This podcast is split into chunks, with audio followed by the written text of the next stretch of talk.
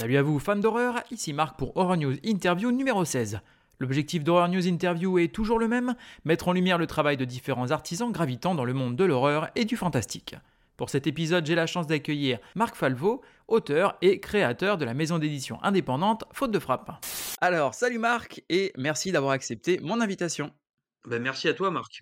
Et oui, Marc et Marc, effectivement, c'est une première. Alors, est-ce que tu pourrais te présenter à nos auditeurs qui ne te connaîtraient pas? Oui, je, je- je suis ton premier Marc. Et tu es exactement, tu es mon premier Marc. Alors, Marc Falvo, euh, auteur d'abord, éditeur ensuite, voilà. C'est-à-dire que je suis euh, depuis 10 ans dans le monde de l'édition, en gros, hein, mon CV en 30 secondes, depuis 10 ans dans le monde de l'édition, avant ça j'ai fait autre chose, mais bon, c'est pas forcément le but du, de l'interview. Et auteur pendant 6 ans, publié chez plusieurs éditeurs, dans plein de genres différents.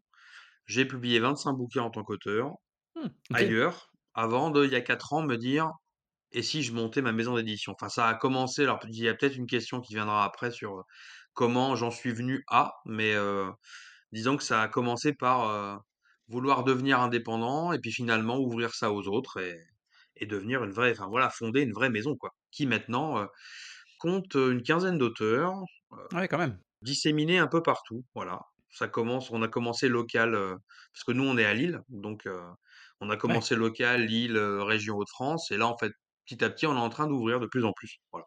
Et donc maintenant, euh, maintenant éditeur à temps plein presque. Je vais te dire, je suis, je suis toujours auteur, j'écris toujours un peu, je Mhm. signe toujours mes livres, mais euh, ma vraie activité à l'heure actuelle, c'est quand même plus le, la maison d'édition. Voilà. D'accord, ça marche. Alors, pour apprendre à te connaître un petit peu, quel est ton rapport à l'horreur et au fantastique? Je baigne dedans depuis que je suis gamin, en fait. D'accord. Mon père avait un vidéoclub. Oh, ah oui, effectivement. Donc, à partir de l'âge de 6 ans, si tu veux, je suis né en 84, il a ouvert en 90, 1990. hein. Ouais. Euh, donc, il a fait partie des premiers à ouvrir un vidéoclub euh, qui faisait aussi jeux vidéo euh, Ah ouais. dans la région, enfin voilà, dans, dans les, ce qui s'appelait encore le Nord-Pas-de-Calais hein, à l'époque. Ouais. Euh, donc moi, j'avais 6 ans, j'étais déjà euh, à la fois derrière un comptoir en train de vendre des, des trucs, ce qui explique peut-être pourquoi je suis devenu éditeur après derrière. Ce côté commercial là. En tout cas, commerçant, voilà, parce que quand tu es Mhm. éditeur, il y a un côté artistique, il y a aussi un côté commercial qui est très important, sinon tu, tu meurs en fait, voilà. Bah, c'est ça. Et puis en même temps, tout de suite, c'est c'est plutôt le rayon film d'horreur qui m'attirait en fait. Donc c'est-à-dire que moi, je suis un enfant du film d'horreur, mais du film d'horreur en VHS. J'ai jamais trop été un enfant du film d'horreur au cinéma en fait. C'est pas le, j'en ai vu hein, après, plus tard, Ouais. Mhm. mais c'est pas vraiment ce que je préfère moi au cinéma. Moi, le, le film d'horreur, c'est plus une, ex- une expérience plus intime, plus perso chez moi, soit avec, avec d'autres, mais, mais quand même dans un environnement plus, plus intime. Voilà. Donc c'est vrai que l'horreur et le fantastique pour moi, après il y a eu les bouquins évidemment, évidemment la collection Gore du, du Fleuve Noir, mais ça je crois qu'on en parlera peut-être un peu plus tard, parce que j'ai fait. réussi à mettre ça aussi euh, dans la sphère professionnelle. Et puis euh, les bouquins, les séries télé, euh, les BD un peu moins, je t'avoue. Euh, c'est un peu moins mon truc, à part les contes de la crypte. Ça, les contes de la crypte que j'ai commencé à lire avant de le voir à la télé. Mhm. Et puis, euh, ça n'a pas changé en fait. Voilà. C'est, j'en suis euh, 30, euh, 33 ans plus tard. l'horreur, ça reste toujours mon truc. Voilà. De plus en plus même, je vais te dire. Ah bah écoute, en tout cas, oui, c'est c'est marrant de voir que pour beaucoup, les vidéoclubs et les VHS, ça fait vraiment partie de, de la découverte et de l'initiation au genre. Tu vois? Ouais, je crois que ouais, quand t'as entre euh, 35 et 50 piges, t'étais donc soit jeune enfant ou ado au moment de la percée des vidéoclubs et de la VHS, tu peux pas ne pas avoir été, enfin, si t'es un minimum sensible au genre, le polar, le fantastique, la SF, l'horreur, ou le, le, ou le cul, parce que pour le coup, ça a été aussi euh, la, démocratisation du porno, enfin de l'érotique d'abord et du porno après. Tu peux pas ne pas avoir connu ça et ne pas y avoir été sensible. Voilà. Sinon, faut avoir vécu dans une grotte, mais euh, il y en a de moins en moins quand même, je pense. On, sa- on salue nos amis qui vivent dans des grottes, euh, donc. euh, C'est ça. Ah oui, non, moi j'ai rien contre les mecs qui vivent dans les grottes. hein, Mais, mais vous avez raté les trucs sympas quand même. Voilà. Ouais, ouais, quand même, quand même. Mais c'est vrai qu'après, oui, les, euh, le- cette, cette période vidéoclub, moi, je le- je l'associe beaucoup à, à, justement à toutes ces jaquettes euh, absolument magnifiques, euh, tu sais, les créations d'affiches comme ça qui étaient assez, assez dingues, quoi. hein. Eh ouais. Et on on en causera après si tu veux au moment de de d'annoncer un peu les projets parce que pour le coup je ayant baigné dans les jaquettes de VHS, notamment de films d'horreur, j'ai été amené à retrouver quelqu'un, voilà, qui en a fait beaucoup, heu et à bosser avec. Mais voilà, je tease un peu là, mais on on en parlera plus tard. Je pense que je sais qui c'est et c'est quelqu'un Voilà. que que que j'ai que qui est sur ma liste d'invités, me semble-t-il. Oh! Oh bah dis donc. Ah c'est quelqu'un de de très sympa, voilà. Très sympa, donc faut pas hésiter à lui proposer. C'est ce qu'on m'a dit, c'est ce qu'on m'a dit. Mais effectivement, voilà, faut Mais que on en parlera plus tard. C'est vrai que moi je suis par contre ouais, je te préviens, il y en a qui me surnomment, Teaserman, hein, donc voilà. Bah, j'adore dire des trucs tout en disant que je vais pas t'en parler? Bah, j'adore ça. Ou alors que je t'en parlerai plus tard, tu vois? ça marche. Alors, on va on va garder, là pour la pour démarrer, la casquette, d'auteur. Combien d'œuvres est-ce que tu as déjà, heu, publiées en en en polar et en horrifique? Parce que je sais que tu as fait ces ces 2 ces 2-là? Alors, j'ai pas publié que ça d'ailleurs. Ah bah bah dis dis-nous, dis-nous. Alors tu me parles uniquement publication, pas écriture? Non, là, ce sera plutôt, heu, combien est-ce que combien, en tant qu'auteur, ont été publiés? Alors, heu, chez des éditeurs tiers, c'est-à-dire hors faute de frappe, Mmh j'ai publié environ 25 bouquins. 22 je crois, voilà. Heu, D'accord. 22 romans. Mmh On va dire, heu, soit du polar thriller, soit de l'horreur, soit du roman. C'est-à-dire, ce qu'on appelle de voilà, de la blanche ou de la littérature, enfin appelle ça comme tu veux. Ouais, Et sinon, depuis que Faute de frappe existe, heu, j'en ai refait cinq six. Donc en tout, on va dire 35 publications, allez, entre entre 30 et 35 publications. d'accord. Sur une cinquantaine d'écritures, parce que j'ai écrit environ 50 bouquins, mais il y en a qui ne sont jamais sortis, voilà. Ouais. Ça veut pas dire qu'ils ne sortiront jamais, Mmh ça veut dire qu'ils ne sont pas encore sortis. Mister Teaser a encore frappé. Heu, est-ce que tu peux nous parler un petit peu de ton ton parcours en tant qu'auteur? Parce que je sais que tu as commencé par là. Heu, qu'est-ce qui t'a amené, en fait, à à l'écriture? Je crois que le monde réel m'a très vite fait chier. Donc finalement, j'avais, heu, j'étais ado, j'avais 12 ans, heu, 12-13 ans et j'ai commencé à raconter des histoires. Sauf que j'ai plus commencé en fait, moi, je viens du cinoche à la à la base. Ouais, C'est-à-dire que j'ai commencé par des scénarios, de courts et de longs, puis j'ai fait du théâtre, c'est-à-dire j'ai écrit des pièces de théâtre et c'est seulement après avoir fait, heu, après être resté bien bien 10 ans, 10 bonnes années là-dedans que je me là, j'ai commencé à écrire de la nouvelle et du roman, en fait. Donc si tu veux, raconter des histoires, je fais ça depuis très, très longtemps, mais ça n'a pas toujours eu la forme que ça a à l'heure actuelle parce que à l'heure actuelle, j'écris plus de scénarios, j'écris plus de théâtre, j'écris plus de chansons, j'écris plus de poèmes. Ah ouais, j'ai tout fait, hein. Mais j'écris que de la nouvelle et du roman. Et encore pas beaucoup de nouvelles, c'est un exercice que je trouve ultra compliqué. Beaucoup plus que le que le roman, en fait. Ça pourra peut-être faire l'objet d'une autre question, ça, après quand mais je trouve que la nouvelle, c'est vraiment l'exercice le plus, heu, le plus dur, en tant qu'auteur. OK, c'est intéressant. Alors tu le disais, tu as étudié, du coup, dans le domaine du du cinéma et du théâtre? Ouais, ouais, ouais, bah, en fait, le à la base, moi, je voulais être réal OK, pour faire, pareil le CV, enfin scénariste, et réalisateur et puis, donc j'ai démarré là-dedans, bah, j'avais la vingtaine, voilà, Je suis allé, assez loin. Alors, quand je dis assez loin, tout est relatif, mais disons que je suis arrivé quand même à un moment où j'ai vraiment failli me professionnaliser dans cette branche-là. d'accord. Que ce soit en tant que scénariste, réalisateur et producteur, parce que j'ai aussi produit quelques quelques fictions, heu. Je te dis ça, c'était à l'orée, heu, 2005-2010, donc c'était il y a, heu, 15 ans, quoi, voilà. D'accord. Et puis finalement, le le côté financier, parce que, bah, le cinéma, c'est une autre économie, hein, que que l'édition, c'est beaucoup, beaucoup plus gros. Même à une petite échelle, c'est quand même beaucoup plus gros. Ça implique sûr. beaucoup plus de choses. En plus, dans la région, heu, Nord-Pas-de-Calais, qui est pas forcément, heu, le meilleur endroit pour faire le genre de fiction que moi j'avais envie de faire. De toute façon, la France n'est pas non plus le meilleur pays pour faire le genre de fiction, heu, en tout cas aussi cinoche que moi j'aurais eu envie de faire, voilà. Et puis après le fait que voilà, que ça implique beaucoup beaucoup d'humains, beaucoup de beaucoup trop de choses qui m'ont fait dire à un moment: «Écoute, tu vas raconter des histoires, tu vas les raconter, d'une autre façon». Voilà. D'accord.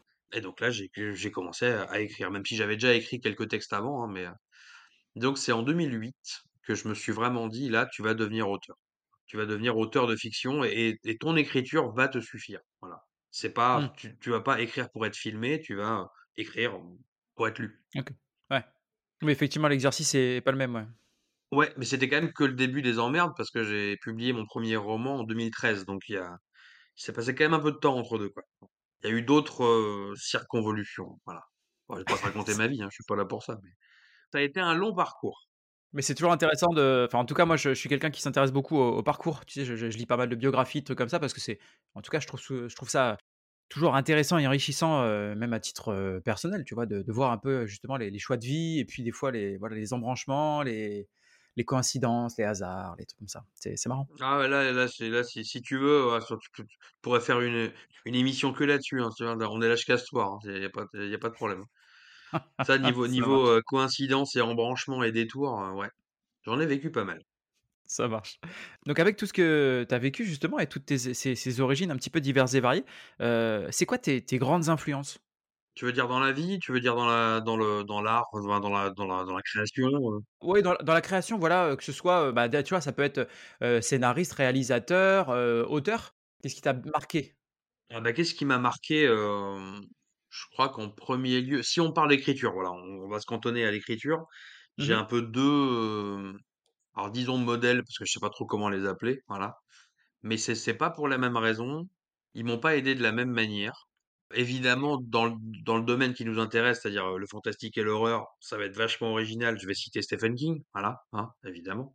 Ça va être super original, mais alors c'est marrant, c'est pas tellement ses bouquins, c'est un truc qu'il a écrit qui s'appelle Écriture, D'accord. qui est donc son seul bouquin qui où il parle d'écriture, en fait, tout simplement. Heu, alors oui, oui, évidemment, j'ai beaucoup aimé ses ses romans, pas tous, hein, mais ses romans, ses nouvelles, les films adaptés, évidemment. Je pense d'ailleurs que comme plein de gens, j'ai commencé par voir les films avant de avant de le lire. Mmh Mais c'est vraiment son manuel qui s'appelle Écriture, qu'on m'a mis dans les mains. Pour le coup, je l'ai pas je l'ai pas découvert seul, c'est on me l'a mis dans les mains. Quelqu'un de ma famille qui voulait qui se piquait aussi l'écriture m'a mis dans les mains ça en disant, «Tu qu'à le lire, ça ça va t'apprendre des des des trucs» et en vrai, ça a vraiment été une base concrète pour vraiment commencer à écrire de façon sérieuse, voilà. Et puis l'autre influence, c'est un mec qui s'appelle Dian, Philippe Dian, voilà, auteur français, Mmh qui a commencé plus ou moins un peu enfin, début des années 80 aussi, enfin ça fait 40 ans qu'il est. Là mais là, on est plutôt dans dans dans ce qu'on appelle de la littérature avec un grand L, tu vois? Vraiment du roman, heu et là, c'est plus une sorte de philosophie de vie, heu, de de de manière de ouais, de manière de voir la vie qui m'a montré un peu la voie et qui m'a montré aussi qu'on pouvait, heu, écrire un peu ce qu'on voulait et en vivre et tracer sa route, à ce niveau-là. C'était un peu mes 2 mes 2 influences. Alors après, après il y en aurait des dizaines d'autres, mais que ce soit dans le cinoche, je sais que Romero et La Nuit des des des morts vivants, ça a été un choc, tellement énorme que je crois que j'en suis encore à j'en suis encore à le digérer. Ouais. D'ailleurs, je vais en profiter aussi pour continuer à teaser parce que ce fameux truc dont on parlera plus tard, il est impliqué d'une même de façon indirecte, voilà. D'accord. Et puis, puis plein d'autres, quoi, voilà et puis après la télé, la la la 4 dimension aussi. Voilà, la quatrième dimension, bah, je pense même qu'on en a parlé quand on s'est rencontrés, il y a déjà quelques quelques temps. Ouais. La quatrième dimension, c'est voilà, c'est en termes de série télé, c'est peut-être le truc qui m'a vraiment influencé. En termes d'écriture, en termes d'atmosphère, en termes de format, en termes de voilà, c'est s'il fallait en garder qu'une seule, ce serait celle-là. C'est assez impressionnant, la quatrième dimension, je quand je demande à à beaucoup, beaucoup de gens, heu, quels que heu, tu vois, auteurs, heu, ci heu, cinéastes, heu, acteurs et tout, il y a quasiment tout le monde me cite ça. C'est vraiment une œuvre, séminale, je trouve pour, beaucoup de monde. Alors moi, je l'avais jamais vu. Heu, tu vois, j'ai j'ai emprunté les les les coffrets DVD, heu, justement à la médiathèque, heu, de mon village et donc là, je suis en train de découvrir et Si la médiathèque les possède en en DVD, c'est c'est qu'ils ont du goût. c'est bah, écoute, oui, parce qu'ils ont les 5 saisons en plus, donc a priori, c'est pas mal. Mais, en tout cas, ouais, c'est c'est, heu, impressionnant et moi je suis assez choqué, positivement évidemment. Je m'attendais à quelque chose peut-être d'un peu vieillot, d'un peu, carton-pâte, d'un peu, au niveau du rythme et tout ça et en fait, je suis scotché de voir la la qualité d'écriture et le fait ce qu'ils arrivent à à à développer comme concept avec rien en fait. Tu as 2 acteurs, tu as un décor. Enfin je veux Mmh dire, heu, c'est taré, c'est taré. Ce qu'ils arrivent à te faire croire et à développer, c'est moi ça me fait halluciner quoi. C'est quelque part, tu as raison, c'est l'économie du du carton-pâte, ou en tout cas, c'est l'économie du tout petit budget de la télé des années 50, Ouais, mais mis mis au service, heu, d'idées, en fait. ouais, c'est ça. C'est les idées qui sont qui sont ouf. C'est pas les effets spéciaux, c'est pas les décors, c'est pas les il y a des très bons acteurs et des très bons scénars et sauf qu'avec ça, c'est bon, tu as ce qu'il faut, voilà. Ça me choque d'autant plus par rapport à ce qu'on produit maintenant, qui coûte une blinde, que ce soit de films ou séries, hein. Alors il y a des très bonnes choses, hein, évidemment, mais quand tu vois des fois des films, quand tu vois les enveloppes, de de prod pour ce qui en ressort, tu te dis: «Mais, putain, enfin c'est ridicule». Ça fait peur, hein. Bah, à l'échelle de de de de l'époque, tu avais la même chose aussi, hein, dans les années 50, tu avais des des super productions qui coûtaient un bras, heu et qui qui étaient qui étaient creuses. Enfin, tu vois, tu avais ça tu avais ça aussi. Mais c'est vrai que ce qu'il y a le je pense que les 2 trucs vraiment principaux de la quatrième dimension qui m'ont qui m'ont marqué, c'était déjà, voilà, je te dis la le l'écriture, l'atmosphère, mais aussi le fait que ça tient quand même beaucoup à une personne. Mmh. C'est vraiment enfin, dire que tout tient sur Rod Serling. C'est-à-dire que Rod Serling, créateur de la série, scénariste de la majorité des des des épisodes, présentateur de quasiment chaque chaque épisode, tu te dis, par contrat, il devait en écrire les 3/4. Donc ça veut dire que quasiment toute la série sort de sa tête et de et Mmh. de plein de choses parce que quand on écrit, c'est vrai qu'on on est influencé par par par plein de choses, mais quand même, ça aussi, c'est rare. C'est que souvent la série télé, c'est un vrai boulot d'équipe où tu as plusieurs têtes pensantes. Là, tu avais surtout une seule tête pensante et je pense que ça se voit aussi. Ça se voit que c'est l'œuvre presque l'œuvre d'une seule personne, même si ça a fait travailler plein de monde. Et je comprends effectivement que ça ait impacté et et amené justement beaucoup de de créateurs comme ça, pense c'est une référence qui se perd un peu, je trouve. C'est-à-dire que, heu, c'est quand même vieux, tu vois? Ouais, mais tu vois, j'en parlais, moi j'ai, heu, notamment alors moi je suis coach sportif, mon activité professionnelle, Ouais, c'est ça. mais ça peut arriver, tu sais? Ah mais ça arrive à tout le monde, ça arrive à même à des même à des gens bien et et du coup, non, dans mes clients, j'ai, heu, j'ai une professeure de français avec qui je discute pas mal justement de tout ça et en en discutant avec elle, heu, bah, du coup, elle elle m'a demandé de lui faire une sélection d'épisodes et elle va, elle va montrer, 1 ou 2 épisodes à ses à ses élèves, donc c'est au collège pour le coup. Ah, il y en a certains, ça marcherait. En plus, c'est un format court, il y en a qui sont drôles, il y en a qui sont? C'est ce que je disais, c'est ce que je disais, tu vois? Et il y a des concepts forts, en plus c'est voilà, c'est rapide donc ça tu pas besoin non plus d'être d'avoir une attention extraordinaire pendant, heu, 15 ans, quoi.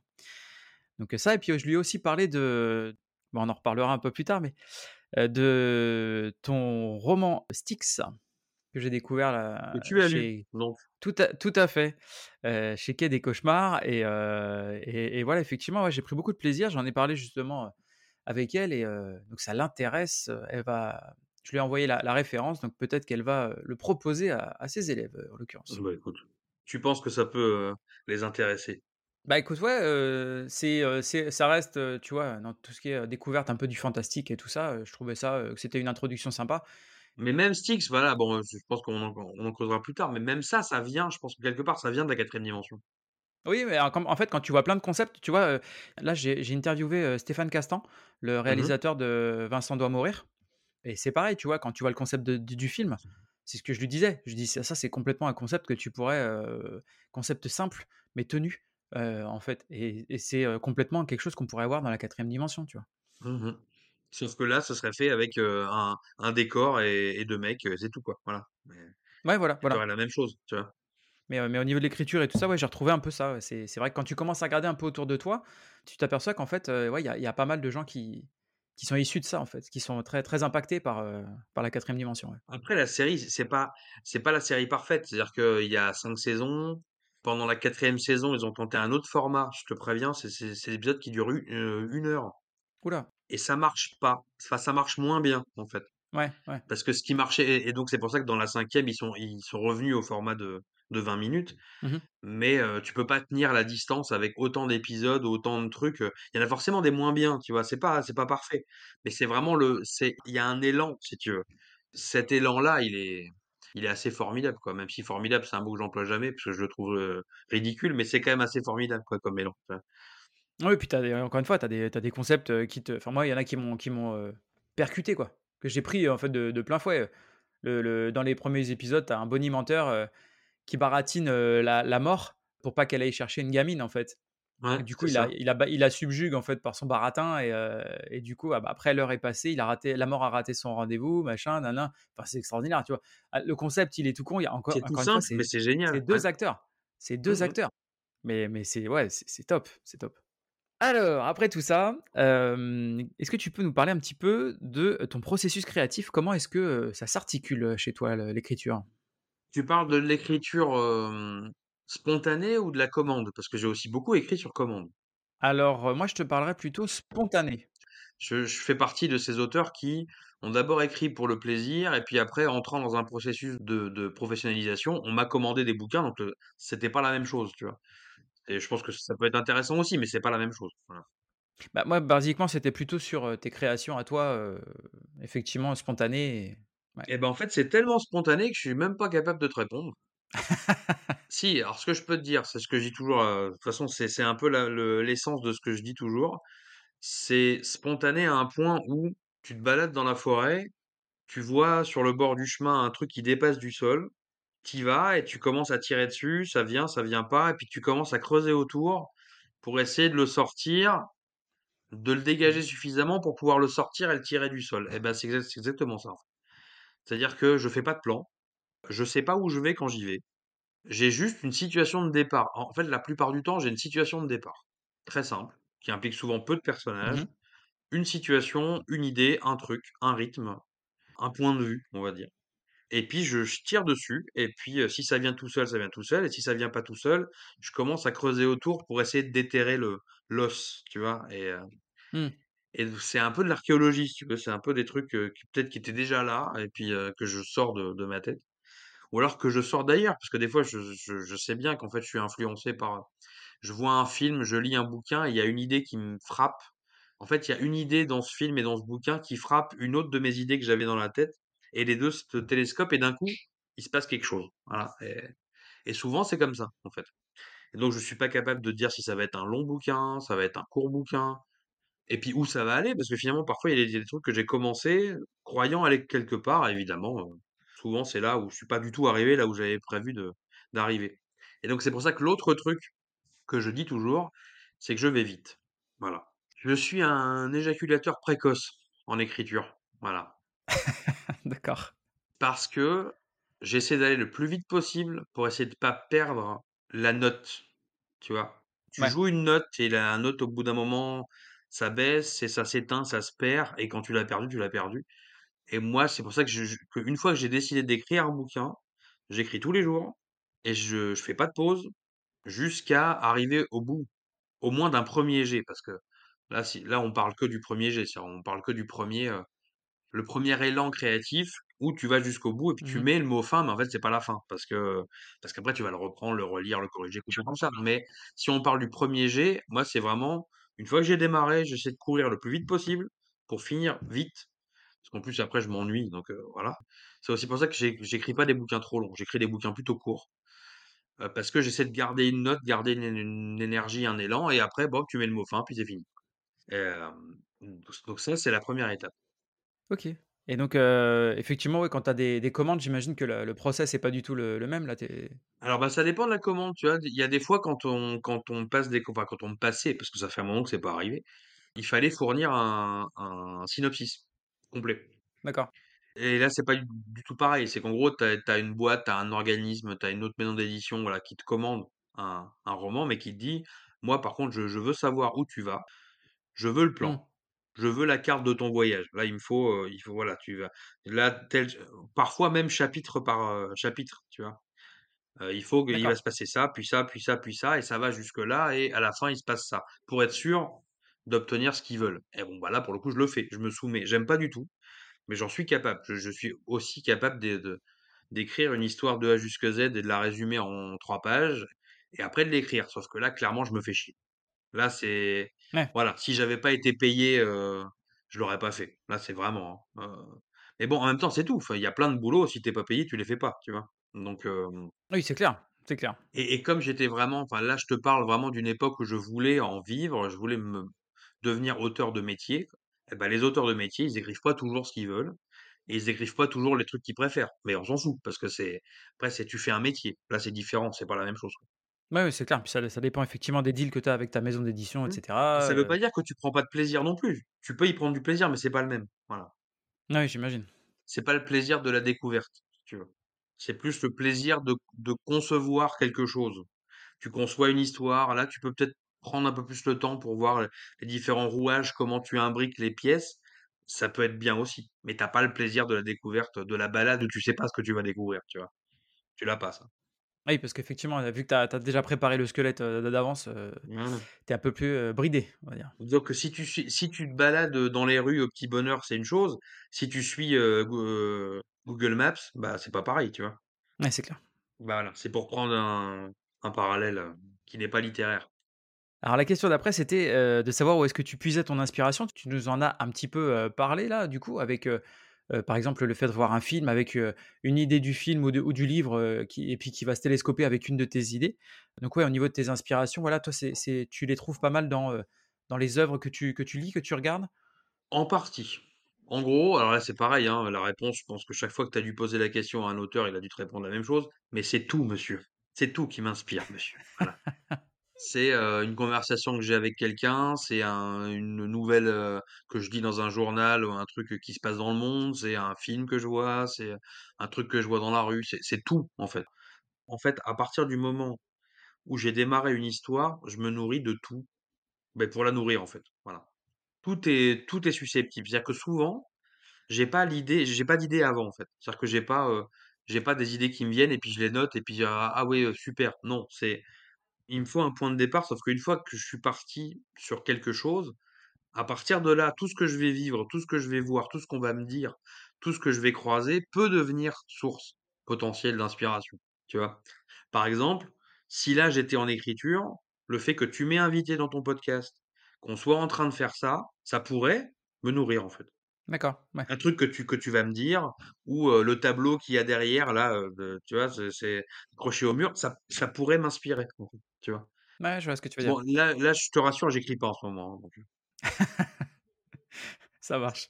Donc je je ne je ne terminerai pas, assassiné dans une, dans un roman, ça marche. Est-ce que justement tu peux alors ça j'avais trouvé ça assez sympa, j'ai écouté un petit peu les interviews que tu avais, que tu avais fait au auparavant et puis, il y en avait une où où tu parlais de ton premier livre, refusé en maison d'édition, et qui a été pourtant ton plus gros succès. Oui, tout à fait et bah, c'était en 2008. Ouais, en fait, 2000 2008, j'ai écrit un bouquin qui s'appelle Série B, qui D'accord. est à la croisée du polar et du fantastique. C'est-à-dire que c'est, heu, c'est une enquête, l'enquête d'un détective privé plutôt rétro, plutôt asocial, qui est pas voilà, qui a pas de téléphone portable, qui est pas connecté, même si à l'époque le mot connecté n'existait pas comme il existe aujourd'hui, mais, heu, voilà, vraiment une sorte d'asocial, pas fondamentalement sympathique non plus, tu vois? Enfin un mec normal quoi, en fait, voilà. Pas pas Ouais, de pas du tout un un héros. Détective privé à qui on confie une, une enquête et ça l'envoie, dans un dans une autre dimension, enfin au sens, strict, voilà. C'est ce qu'après on bascule aussi dans du fantastique et en fait ça, ça allait devenir le premier chapitre d'une saga que je suis encore en train d'écrire, parce que je l'ai pas encore fini, qui sont donc les aventures d'un personnage qui s'appelle Stan Kurtz et en en fait Stan Kurtz, s'il fallait retenir une chose dans mon œuvre, même si j'ai voilà, est-ce que j'ai une œuvre? Allez, on va dire que oui. En tant qu'auteur, c'est vraiment c'est un c'est l'énorme commode au milieu du salon, quoi. Kurtz, c'est le le gros, gros truc, tu vois? Il y en a d'autres qui gravitent autour, mais maintenant Kurtz, c'est 15 romans, ah oui, effectivement. des scénarios qui n'ont pas été tournés, des podcasts audio aussi. J'ai fait un un épisode audio de Kurtz, voilà, lu par, par moi-même, voilà, de ma voix suave. Et c'est vraiment, voilà, c'est c'est un modèle qui m'accompagne enfin, c'est un c'est un pote, en fait, qui c'est un pote qui m'accompagne. C'est-à-dire que je là, j'ai encore un manuscrit de Kurtz, inédit dans mes tiroirs qui n'est pas sorti, heu, qui sortira peut-être plus tard, voilà. Et c'est vraiment ce qui oui, c'est mon plus gros succès, alors non pas avec un seul bouquin, mais avec vraiment un personnage qui qui est devenu une série, qui est, en fait, la série, voilà, qui qui qui a gagné le plus de lecteurs au fil des années et que j'ai donc enfin, dont j'ai donc écrit le premier volume il y a 15 ans, voilà, donc en en 2008. Et donc ce bouquin-là, donc juste le premier bouquin de cette série-là qui s'appelait Série B, même si maintenant la série s'appelle Série B, donc comme ça c'est devenu voilà, le premier volume est devenu le nom de générique de de la série complète. Heu et ben je l'ai balancé un peu partout et personne en a voulu, voilà. OK. Parce que trop ceci, pas assez cela, heu, trop polar pour du fantastique, trop fantastique pour du polar, heu, un personnage qui était pas dans les normes, est-ce qu'il peut pas être flic plutôt? Est-ce que ça peut pas se passer à Lille? Enfin voilà? Plein de trucs qui font que, personne en a voulu et puis personne en a voulu une fois, j'ai écrit j'en ai écrit un deuxième dont personne n'a voulu non plus et finalement la 1 heu, le premier qui en a voulu, c'était un éditeur qui s'appelle Fleur Sauvage, qui s'appelait Fleur Sauvage, puisque malheureusement il n'existe plus, et qui m'a publié donc série B en 2015. Ouais, donc quelques années, quelques années après. C'est ça, c'est qu'en fait, j'ai, si tu veux, j'en ai, j'en ai écrit deux. J'ai écrit série B et le deuxième tome qui s'appelle Trivial Poursuite. Et puis j'ai mis ça dans un tiroir parce que voilà, si, personne en veut, tant pis, hein, je, je, m'acharne pas, voilà. Et en 2015, je l'ai envoyé donc à, au nouvel éditeur chez qui j'étais, mais pour un autre bouquin, qu'il a lu et qui m'a dit, mais c'est génial, je le veux, est-ce que tu veux pas m'en faire six? Et en fait, c'est lui. C'est, c'est, alors, s'il faut trouver un fautif euh, pour le fait d'avoir relancé la série, bah, c'est de sa faute, en fait. Voilà. D'accord. C'est lui qui m'a dit, euh, moi je veux le premier, je veux aussi le deuxième, mais en fait, moi j'en veux six. Donc, euh, bah, il faut que tu m'en écrives quatre autres. Voilà. Dans les, dans les six mois, en fait. Ah, dans les... ah oui, d'accord, putain. Parce que moi, je veux sortir, moi, je veux, les- je veux, je veux sortir les six à la suite. D'accord. Parce qu'il y a un vrai potentiel là, parce que ce personnage, il est génial, parce que c'est un mélange qui est à la fois, certes, qui est un peu non conventionnel, mais qui peut trouver son public. En même temps, il avait raison, vu que il a trouvé son public. Voilà. Et c'est aussi la première fois que j'ai été vraiment payé pour écrire, et non pas pour vendre des livres. Ce qui n'est pas la même chose. Voilà. Tout à fait. C'est-à-dire tu peux être rémunéré pour les bouquins que tu vends ou, ou qui se vendent, mais là, j'ai été payé pour un bouquin qui n'était pas encore écrit. Et c'était la première fois. Voilà. Donc ça m'a un peu mis la pression, vu que je devais en écrire quatre en quatre mois. Ah Oui, ça fait un sacré. Enfin, moi, je me rends pas compte, ça me paraît énorme. Ça me paraît Oui, énorme. mais c'était facile parce qu'à l'époque, j'étais pas marié, j'avais pas de gosse. Enfin, voilà, enfin, j'avais j'avais- j'avais que ça à foutre, tu vois, en vrai. Tu vivais pour ça? C'est ça. Ah oui, non, mais euh, clairement, allez, bon, on va dire à l'horizon euh, 2000 2013, depuis que, en fait, j'ai sorti mon premier bouquin en 2013. À l'horizon 2013-2016, je n'ai vécu que pour ça. Tout mon temps, mon, mon énergie, ma- c'était vraiment mis euh, uniquement dans la carrière, l'écriture, les bouquins, les dédicaces, les salons, les machins.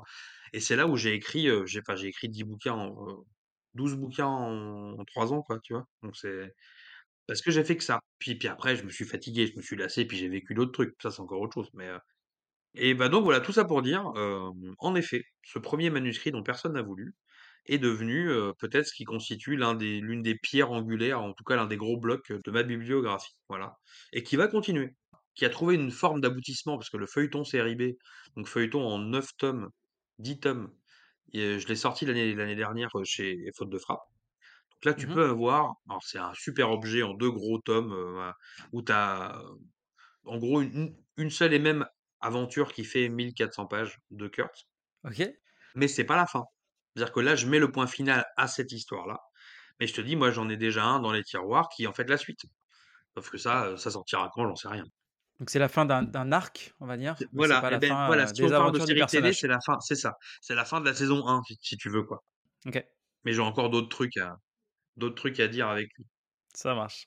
Plutôt, il a, il a d'autres trucs à me, à me faire dire, parce que je sais pas finalement qui, qui est le pantin de l'autre. Ah, ça, c'est toujours les grandes questions, effectivement. Eh ouais. Alors après, on, on passe à, à ta casquette euh, d'éditeur. D'où t'es venu en fait cette envie de, de monter ta maison d'édition? En fait, si tu veux, j'ai eu six éditeurs en tant qu'auteur. Ok. Alors, j'ai vécu des bonnes choses et des moins bonnes choses avec eux. Dans tous les cas, je les, je les remercie parce que sans eux, je ne serais pas là où je suis aujourd'hui. Mais simplement, à l'horizon 2018, après donc cinq ans d'édition, six éditeurs, plein de bouquins sortis, j'étais un peu dans une impasse parce que je voulais en vivre et j'en vivais pas ou mal. Voilà, j'en vivais mal. Je commençais à être fatigué, à être lassé d'un certain truc, euh, de, voilà. Mais je voulais pas arrêter. Et donc je me suis dit, soit je, soit j'arrête quand même, et puis euh, on verra ce qui se passe, soit je m'auto-édite. Parce que c'était aussi 2018-2019, vraiment l'auto-édition commençait à s'installer, moins qu'à l'heure actuelle, parce qu'à l'heure actuelle, c'est vraiment installé, c'est vraiment reconnu. À l'époque, c'était un, un peu moins bien reconnu, mais c'était quand même beaucoup plus installé que, que quand moi j'ai démarré en, en 2013, par exemple. Je trouve que sur les, sur les dix dernières années, en fait, il y a eu un bond euh, pour ça, tu vois. Ouais. Et sauf que bah, j'ai dit à ma femme, en fait, je, je- je me suis marié aussi cette année-là. Et donc on est parti en, en lune de miel, et quand, je, quand, et quand on est rentré de la lune de miel, je lui ai dit, écoute, soit j'arrête tout, soit je m'auto-édite. Et c'est elle qui m'a dit, mais est-ce que tu monterais pas une maison d'édition? Hmm. Pas que pour moi, en fait. Et puis finalement, c'était logique. C'est que m'auto-éditer, c'est-à-dire être le seul auteur et m'occuper que de mes bouquins, ça aurait pas tenu forcément plus. Parce que bah, j'ai voulu fonder une maison. C'est-à-dire vraiment quelque chose, un, espace ou un groupe d'auteurs, voilà, qui bougent, hein, parce qu'une maison d'édition, il y en a qui arrivent, il y en a qui repartent, c'est pas toujours les mêmes. Mais fonder une maison d'édition et puis, et puis, bah, il s'avère qu'à ce moment-là, j'avais quelques potes, auteurs qui étaient un peu dans dans les mêmes galères que moi et puis, bah, je leur ai dit: «Bah, tu as qu'à venir» et puis Mmh. donc on était 1-2-3-4 et puis après il y en a d'autres qui se sont greffés, il y en a qui sont partis, il y en a qui sont arrivés, voilà et donc bah, 4 ans plus tard, parce que pour le coup on j'ai vraiment fondé Faute de Frappe en 2019 et là et là on est donc en 2023, donc ça fait 3 ans et demi, parce que j'ai fondé en mars 2019. Mmh mh. Bah, 3 ans et demi plus tard, on est une quinzaine d'auteurs. Moitié de la région, moitié un peu éparpillés, heu, en France et ai et ailleurs parce qu'on a on a des Belges aussi. Exact. On salue Fred. C'est ça et à partir de l'année prochaine, on va avoir aussi des anglo-saxons. Parce qu'on se lance dans dans la dans la trad, en fait. Cool. Donc tu vois, petit petit à petit, je te tease, mais on on approche quand même du truc, tu vois? Voilà, petit à petit. Ça marche. Et donc bah, pourquoi je l'ai fait? Pour être indépendant, tout simplement. C'est-à-dire pour, heu, Mmh. pour ne plus avoir l'impression de mettre du temps et de l'énergie dans quelque chose que je maîtrisais pas. Pour essayer de le maîtriser plus.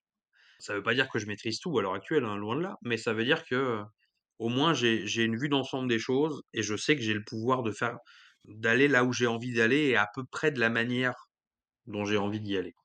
Oui, ça te donne un peu plus les les coups des franches et C'est ça. et les les les possibilités, heu, sont forcément, heu, beaucoup plus, beaucoup plus grandes. C'est pour ça que le sous-titre, ce que je mets toujours ce qu'il y y a sous le logo de Faute de Frappe, c'est marqué, éditeur indépendant.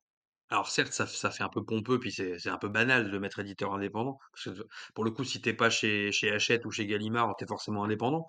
Mais en fait, j'ai pas marqué maison d'édition indépendante. J'ai marqué éditeur indépendant. Parce que l'éditeur indépendant, c'est moi, en fait. C'est pas Faute de Frappe, Oui. tu vois?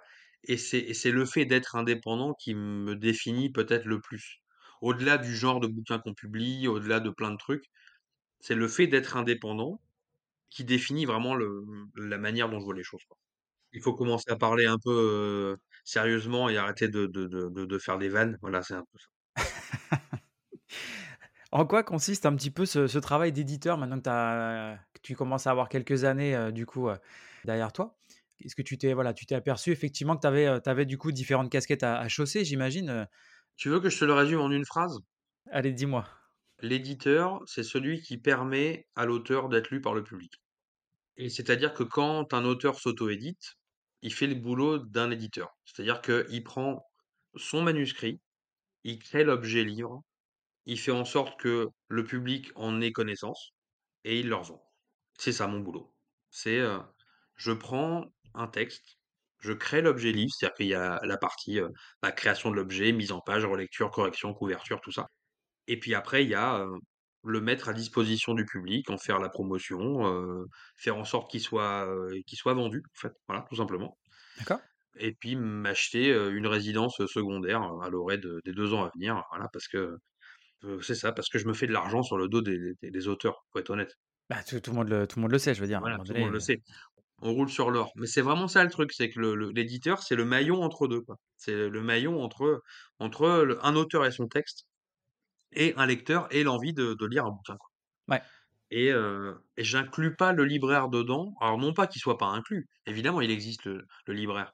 Mais comme on est aussi dans une économie où je vends beaucoup de bouquins en en direct au public, je mets le libraire pas, heu, dans la même chaîne que moi, mais plutôt dans dans dans une autre chaîne, si tu veux. Vu qu'il y a quand même Ouais. plusieurs chaînes, c'est-à-dire que ce soit pour les bouquins papier, les bouquins les pour les e-books, pour les salons en direct, pour les tu vois? C'est pas finalement, il y a plein de de canaux différents qui font que la chaîne est pas, fait pas la même longueur à chaque fois, quoi. Ouais, c'est clair. Et du coup, en tant qu'éditeur, tu as déjà publié, combien d'œuvres? Faute de Frappe a, heu, 34 titres à son catalogue, à l'heure actuelle. OK. Et il y en a une douzaine prévues l'année prochaine. OK, cool.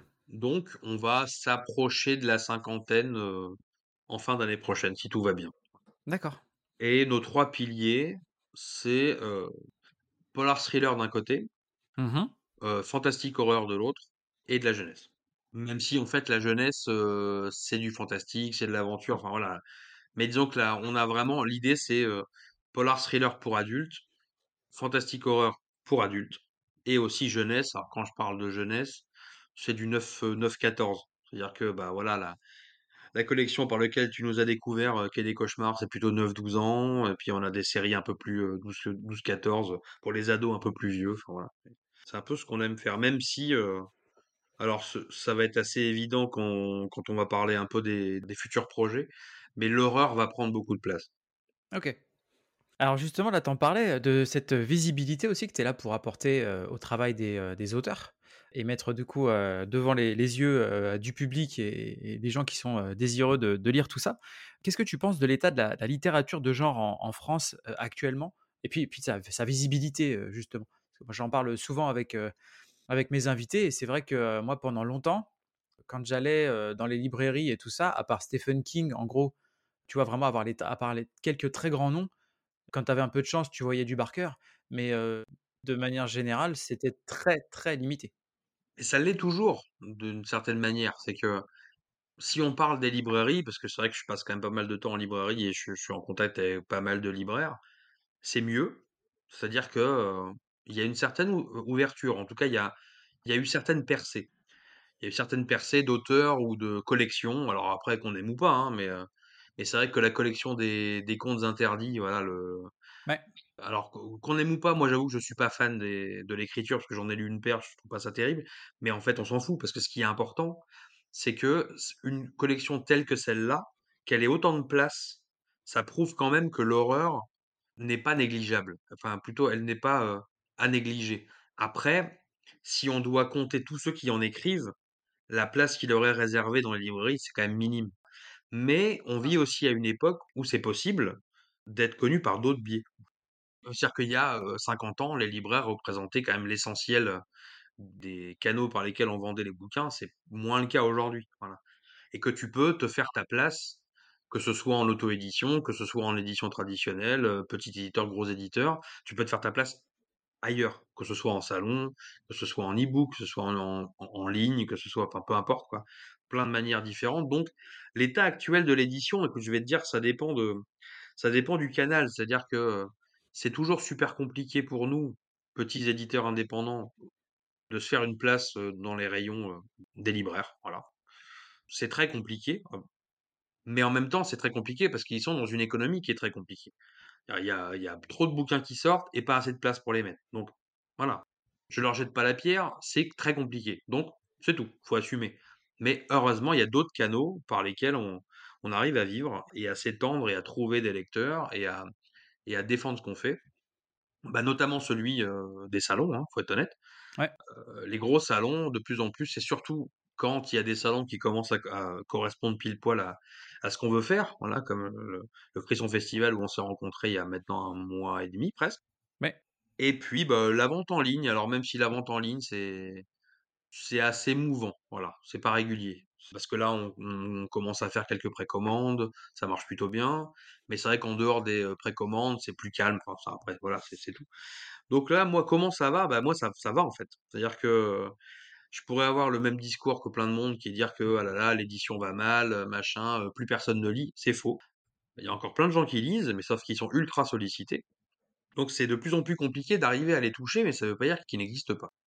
Notamment dans le domaine de de de l'horreur, qui est vraiment quelque chose qui se développe ou qui qui alors qui se développe chez Faute de Frappe et qui revient en force, je trouve, de manière globale. d'accord. Bah, je sais pas toi ce toi ce que tu en penses, parce que ton podcast s'appelle quand même Horror News, heu, Podcast. Alors dans les news de l'horreur, est-ce qu'il y a que le cinoche ou est-ce que, heu, tu tu trouves aussi qu'en termes de bouquins, il se passe quelque chose?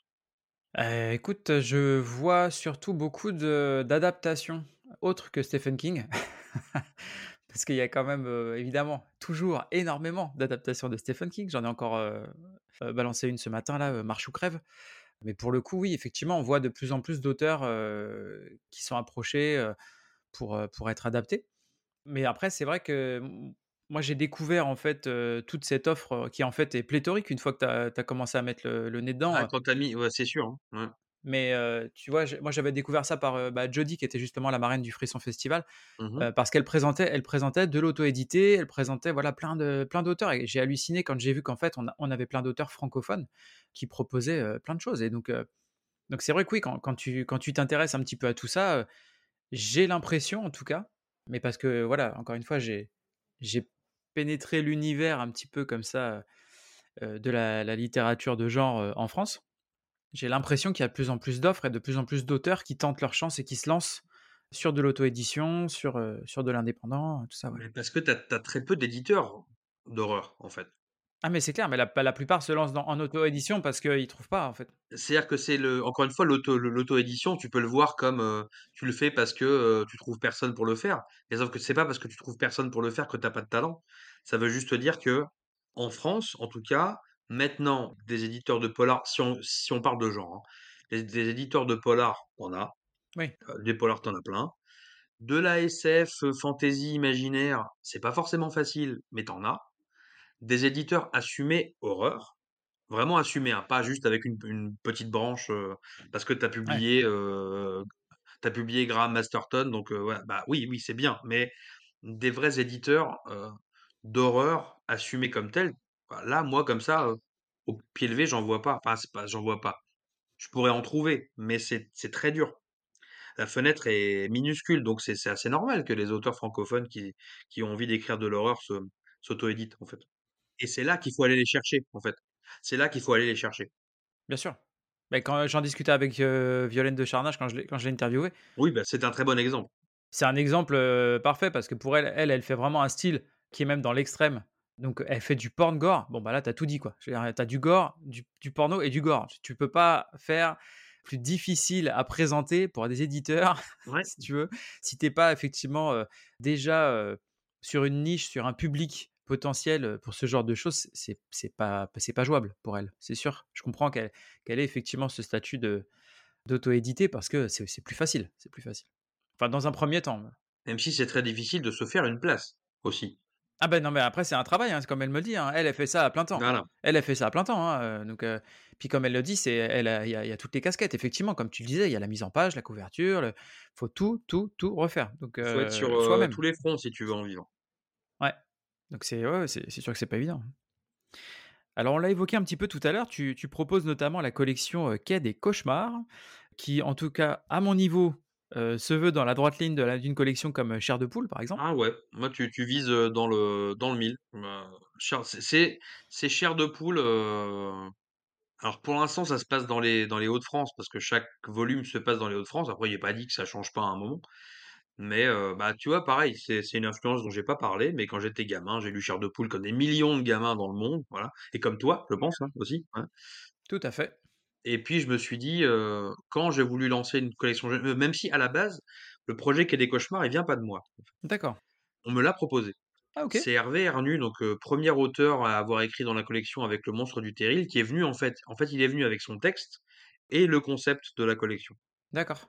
Et c'est marrant parce que ça correspondait pile poil à un truc que j'avais en tête sans sans avoir d'idée. C'est-à-dire que je je voulais faire ça, mais j'avais pas encore de Ouais. nom, j'avais pas encore de et en fait, lui, il est venu avec et puis, bah, je lui dit: «Banco», mais donc je lui ai dit: «Banco» pour son premier bouquin et puis après pour la collection et c'est comme ça que Quai des cauchemars est arrivé. Quai des cauchemars, donc c'est de l'épouvante pour les neuf douze ans et c'est totalement assumé comme un hommage à à Chair de poule. Jusque dans les couvertures. Bah, toi, tu vu, voilà, Bah, oui, clairement, mais ah, les couvertures sont cool, en plus avec la surimpression et tout là sur, heu, sur, heu, Stix par exemple, heu, c'est quali et en même temps, heu, bah, merci parce que ça m'a, heu, vraiment replongé, heu, tu vois, directement dans, les lectures que que je faisais quand j'étais gosse, mais en même temps, tu vois, Chair de poule maintenant quand tu en lis, certains, alors notamment les les les anciens, la première collection, des fois ça a un peu mal vieilli, c'est un peu voilà, pas niais, mais je veux dire, bon, c'est c'est c'est gentil, c'est un peu c'est naïf. enfantin, oui, c'est enfantin. Alors que là, tu vois, c'est ce qui m'a plu en fait, avec, Styx. Je me je me suis dit, je m'étais préparé justement à à à me retrouver un peu dans dans le style enfantin et tout ça et donc à me dire: «Bah, ça va être léger, ça va se lire tout seul». Alors je confirme, c'est léger et ça se lit tout seul, mais ça n'épargne pas du tout les personnages, contrairement à Chair de poule, tu Ça ça, je t'avoue que c'était un débat, c'était un débat au sein de de l'équipe éditoriale, hein, pour dire, bah, avec ma femme, en gros, parce que c'est l'équipe éditoriale. C'est que je alors donc Styx est un bouquin que j'ai écrit dans une collection qu'on m'a proposée, sauf que j'avais jamais écrit de jeunesse avant. J'ai écrit de l'adulte, du polar, du thriller, du gore, de l'horreur, du trash et je me suis dit: «Je veux faire ça pour les gamins. Comment je fais? Où est-ce que je mets le il est où Le le» curseur. voilà Mmh. et en fait, c'est poser la question de savoir moi moi je voulais une histoire qui fasse vraiment flipper, qui possède vraiment tous les éléments de l'horreur et de l'épouvante et notamment des morts parce que des personnages meurent, mais Ouais. où est-ce que tu mets le curseur de est-ce que tu les fais pas mourir ou est-ce que tu les fais mourir sans trop de détails? Enfin, où est-ce que où est-ce que tu mets le truc? Et je me suis dit: «Il faut il faut, bah, il faut pas les épargner, en fait». Je pense qu'un ado, parce que là, c'est voilà, Styx, c'est peut-être plus pour les 10-12, heu, que pour les 8-10. Bah, voilà, un ado, Ouais. il a forcément vu des films, il a forcément vu des voilà, des films où des gens meurent ou et puis ou et puis même juste des gens qui meurent dans la vie, tu vois? Simplement, peut-être ne pas aller jusqu'à les décrire, par le menu, chaque mot de chaque sévice, mais quand même y aller, quoi. Parce qu'on est quand même là pour Ouais. ça et que et que les gamins adorent avoir peur. J'étais encore pas plus tard que jeudi dernier, j'étais au salon de Montreuil, en région parisienne, qui est un putain d'énorme salon jeunesse, heu, c'est le le plus gros salon jeunesse, heu, de France, en fait, si tu veux D'accord. et donc j'y étais, heu, alors c'est un salon qui dure 6 jours, moi moi j'y étais qu'une seule journée, donc j'étais seulement jeudi et donc j'avais les Quais des Cauchemars avec moi, évidemment, et c'est les ados, qui passaient, mais toute la journée, j'ai eu des ados qui sont passés et c'est ces couves-là qui les bottent. Ils aiment avoir peur, ils aiment se faire peur. Ah oui, bien sûr, bah, tu tu le vois de toute façon des des films, là comme on voit le carton de Five Nights at Freddy's là en ce moment, au cinéma là, tu vois? C'est un truc effectivement pour les, heu, pour les jeunes jeunes et c'est un carton, mondial, phénoménal, tu vois? Mmh, mais ça, c'est pas nouveau, hein. Je veux dire les même déjà dans les années 50, heu, les films de monstres, c'était pour les ados. Oui, bien sûr, c'est clair. C'est ça, c'est la tranche d'âge où tu as envie de te faire peur, où tu as envie de de d'éprouver des choses qui te sortent un peu de ton de ton quotidien, puis de toute façon, tu as les hormones en feu, alors évidemment que tu voilà, tu tu as envie qu'on te qu'on te qu'on te secoue un peu. C'est vrai que bon, bah, l'épouvante et l'horreur, c'est quand même, heu, c'est là pour ça, quoi. Ah ouais, clairement, mais là c'est vrai que alors moi j'ai lu que que Styx, hein, pour l'instant, mais, ça m'a vraiment donné envie de lire la suite parce que j'ai trouvé moi que c'était, ce qu'on appelle un page turner, tu sais? C'est, heu, tu es là, tu lis et puis en fait, alors ça démarre avec, une petite mise en situation sympa, j'aime bien et puis une petite scène et puis après hop, après te tu suis le le personnage principal. Et ça monte, ça monte, ça monte, ça monte et putain, à la fin, ça ça part tellement, dans tous les sens que tu es là, j'étais j'avais qu'une envie justement, c'était de lire la suite, tu vois? Et quand ça ça se termine, je ne vais pas Ah spoiler, mais non, en tout cas, j'adore où ça va, j'adore où ça va, Et ben, sache que sache que j'ai écrit un deuxième Quai des Cauchemars, mais qui n'est pas sorti encore. ah OK. Ouais, en tout cas, ça m'a donné envie de commander les autres, hein, heu, j en plus, je sais qu'il y a Fred, heu, qui en a écrit Il y un, a donc Fred qui en a c'est c'est écrit cool un, mais aussi. tu vois, genre celui de Fred, de donc heu, Frédéric Livens, heu, son bouquin s'appelle le le cinéma hanté. Il est très différent Mmh de Styx. C'est pas la même atmosphère, tu vois? C'est c'est un peu plus, Scooby-Doo, si tu veux. Ouais. Voilà, donc c'est un autre genre de fantastique, c'est un c'est un autre genre d'épouvante. Il y a du frisson, il y a du tout ce que tu veux, mais c'est pas la même chose. Chacun venant évidemment avec son son son propre univers, heu, voilà. Ouais, bien sûr. Non, mais c'est vrai que c'est voilà, en tout cas, c'est, heu, c'est cool et ça fait plaisir justement de voir un petit peu le Tu vois, des des héritiers, heu, de Chair de Poule, alors même si Chair de Poule n'est pas n'est pas mort, hein, heu, loin de là, ça Non, mais est-ce qu'ils en sortent vraiment des nouveaux? Parce que je crois qu'il y a beaucoup de rééditions Ouais, qui rééditent toujours un peu non, un peu les mêmes. il y en a encore. OK, des vrais nouveaux, d'accord. Oh, tu as l'air, sceptique quand tu dis ça. Ils sont bien les nouveaux ou? Ah écoute, je sais pas, j'ai pas j'ai pas lu, moi je suis resté sur les originaux, mais heu, mais je vais m'y je vais m'y pencher parce que là, je suis en train de préparer un un hors-série, heu, justement, un un épisode sur, Chair de Poule et Mmh. l'impact, tout ça, l'héritage et donc effectivement, c'est pour ça que je considère que que Quai des Cauchemars, c'est clairement, pour moi, un héritier, si tu veux, et en plus français, de collections comme, comme Chair de Poule, ouais. Je suis content que ça te que ça t'ait plu. Ouais, vraiment, j'ai pris un j'ai pris un pied, heu, un pied d'enfer à le à le lire celui-là. Je te dis, ça m'a donné envie de me replonger dans les, heu, dans les chairs de poule et puis de lire les les autres, heu, Quai des cauchemars donc vraiment vraiment cool. Et c'est d'ailleurs un peu la si on veut conclure sur, heu, Styx, c'est sur ce côté un peu, pas trash du tout, mais mais quand même assumer, on va pas ménager les gamins. Beh, j'ai relu quelques Chairs de poule, mais des des originaux et OK, tu as un côté enfantin, mais quand même souvent, bah, souvent ça finit mal. Ah bah, ça finit sy systématiquement Tu mal. vois?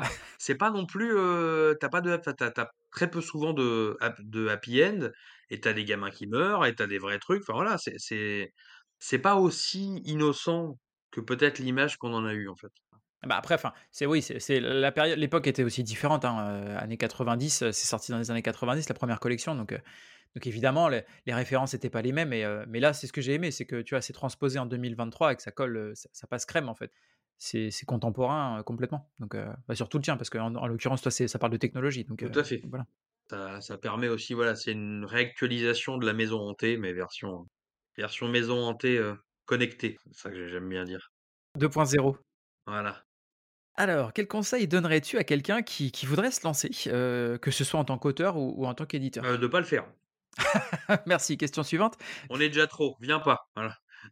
Blague à part, c'est en en tant qu'auteur ou ou éditeur? Parce que c'est pas pas le même travail. Non, c'est clair, en tant qu'auteur déjà. Je pense qu'il y a plus de gens qui hésitent à se lancer en tant qu'auteur qu'en tant qu'éditeur. Écoute, alors moi j'aime pas trop donner des conseils. Ça fait tout de suite un peu, pompeux et puis puis ça me vieillit en fait. Je prends je prends un coup de vieux à chaque fois que je donne un conseil. Mais si je devais quand même donner un conseil, à ceux qui veulent se lancer dans l'écriture, lancez-vous dans l'écriture avant de vous lancer dans l'édition. Écrivez déjà. Parce que j'en vois, hein, c'est pas pour dire, mais que ce soit dans les salons ou en dédicace ou en librairie ou même, dans les manuscrits que je reçois pour, faute de frappe, il y en a beaucoup, tu l'impression, ils ils veulent être édités avant d'apprendre à écrire, en fait? Et dans un premier temps, écrivez. Pensez pas à, vous allez l'envoyer à tel éditeur ou vous allez, contacter tel, youtubeur, tel influenceur pour leur proposer. Ça, pour l'instant, c'est c'est c'est pas ce qui compte. Ce qui compte, c'est écrivez, écrivez, écrivez. Lisez beaucoup et écrivez et après on en parle. Et ça y est, c'est un conseil de vieux con.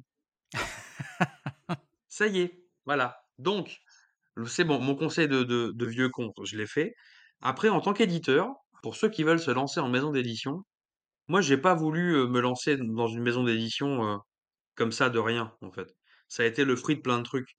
Donc je sais pas ce que c'est de vouloir lancer une maison d'édition en partant de rien. Donc j'avoue que j'ai pas tellement tu vois? Là, je sais pas trop quel conseil je pourrais donner. C'est souvent les des conseils par rapport aux aux erreurs que tu as fait au au début, tu vois? Et qui qui permettraient à des gens des fois de, bah, d'éviter justement, cette, ces ces écueils-là Alors et si si peut-être en tant qu'éditeur, publiez ce qui vous branche. Publiez pas ce qui marche. ouais, Parce que ce qui marche à l'instant où vous allez décider de le publier, marchera peut-être plus dans 6 mois quand votre bouquin va sortir, en fait. Et c'est un conseil qui qui vaut aussi pour les les auteurs. Écrivez pas ce qui marche, écrivez ce qui vous branche. Parce que parce que les modes passent. Parce que c'est pas parce qu'il y a telle sensation, dans, 6 mois, ce sera autre chose. Et c'est un peu finalement le parcours que j'ai en tant qu'éditeur avec avec Faute de frappe, c'est que j'ai commencé par publier du polar parce que moi je venais du polar et parce que c'était un peu quelque chose qui qui m'apparaissait plus facile commercialement. Et plus ça va, plus je vais vers, vers l'horreur et je vais assumer totalement à partir de l'année prochaine de devenir un éditeur d'horreur majoritaire. Je ferai pas que ça, mais majoritaire, parce que c'est ce qui me botte. Et c'est là où c'est là que tu te rends compte que il y a aussi un public qui attend. Il y a forcément un public qui attend pour le truc que tu as à proposer. c'est clair. Voilà. Publiez ce qui vous botte, écrivez ce qui vous botte et vous laissez pas emmerder aussi. Vous laissez pas emmerder, voilà, surtout. Ça, c'est valable dans tous les pans de votre vie, vous laissez pas ça. emmerder. Bah, toi, tu es tu es tu es coach sportif, ça marche aussi, hein? C'est clair. Mais j'ai c'est marrant parce que j'en discutais avec, heu, Patrick Sénécal, Mmh mh. heu, justement, on on a eu l'o l'occasion de se retrouver autour d'un verre, après le le frisson Mmh et c'est ce qui me c'est ce qu'il me disait, qu'effectivement, voilà, il faut écrire, il faut écrire ce qu'on ce qu'on aime et j'en pour en discuter avec lui et notamment, moi, je le voyais au niveau du du cinéma, il y a une, une fidélité dans le genre.